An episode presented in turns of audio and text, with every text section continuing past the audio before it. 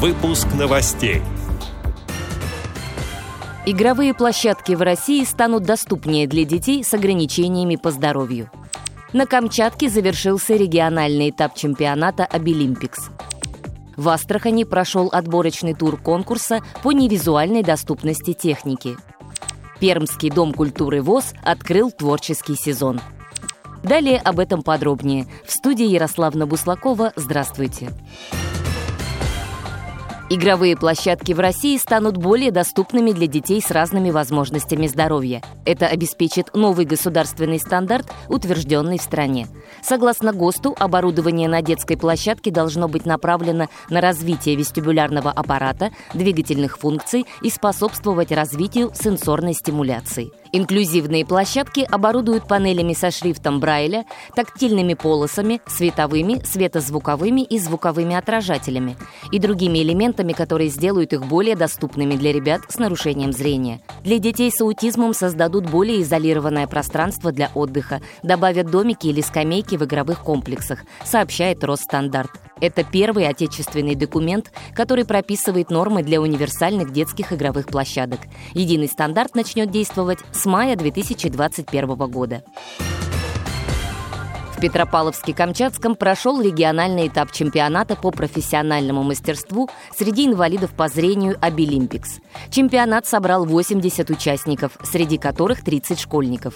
Они соревновались по 11 компетенциям – от бисероплетения до предпринимательства. Впервые в этом году была введена компетенция «карвинг» – художественная нарезка овощей и фруктов. Состязания проходили в трех категориях – школьники, студенты и специалисты. Так, искусство преподавания показали пять школьников. Они подготовили дидактическую игру и фрагмент воспитательного мероприятия. Провели занятия с группой волонтеров.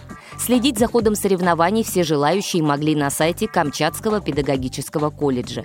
Кроме самого турнира были организованы дистанционные деловые и культурные программы, мероприятия по профориентированию, сообщает портал Каминформ. Победители регионального этапа Обилимпикса на Камчатке объявят уже завтра. Астрахань провела отборочный тур конкурса по невизуальному использованию мобильной техники словом и жестом. В этом году конкурс в рамках проекта «Универсальный мобильный помощник» направлен на обучение детей школьного возраста.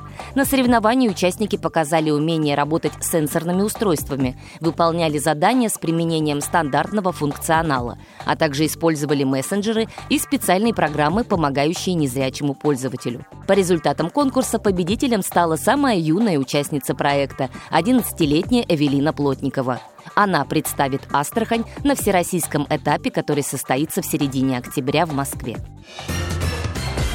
Пермский дворец культуры ВОЗ открыл новый творческий сезон концертом «Дом, где живет праздник». Мероприятие прошло в онлайн-формате в официальной группе учреждения в социальной сети ВКонтакте, а также в комнате «Малый зал КСРК» приложения «Тимтолк». На сцене учреждения выступили лауреаты и дипломанты межрегиональных и всероссийских фестивалей и конкурсов, солисты и дуэты Пермской региональной организации ВОЗ. Запись концерта доступна на странице учреждения в социальной сети ВКонтакте.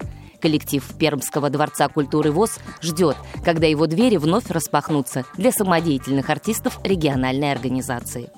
Эти и другие новости вы можете найти на сайте Радио ВОЗ. Мы будем рады рассказать о событиях в вашем регионе.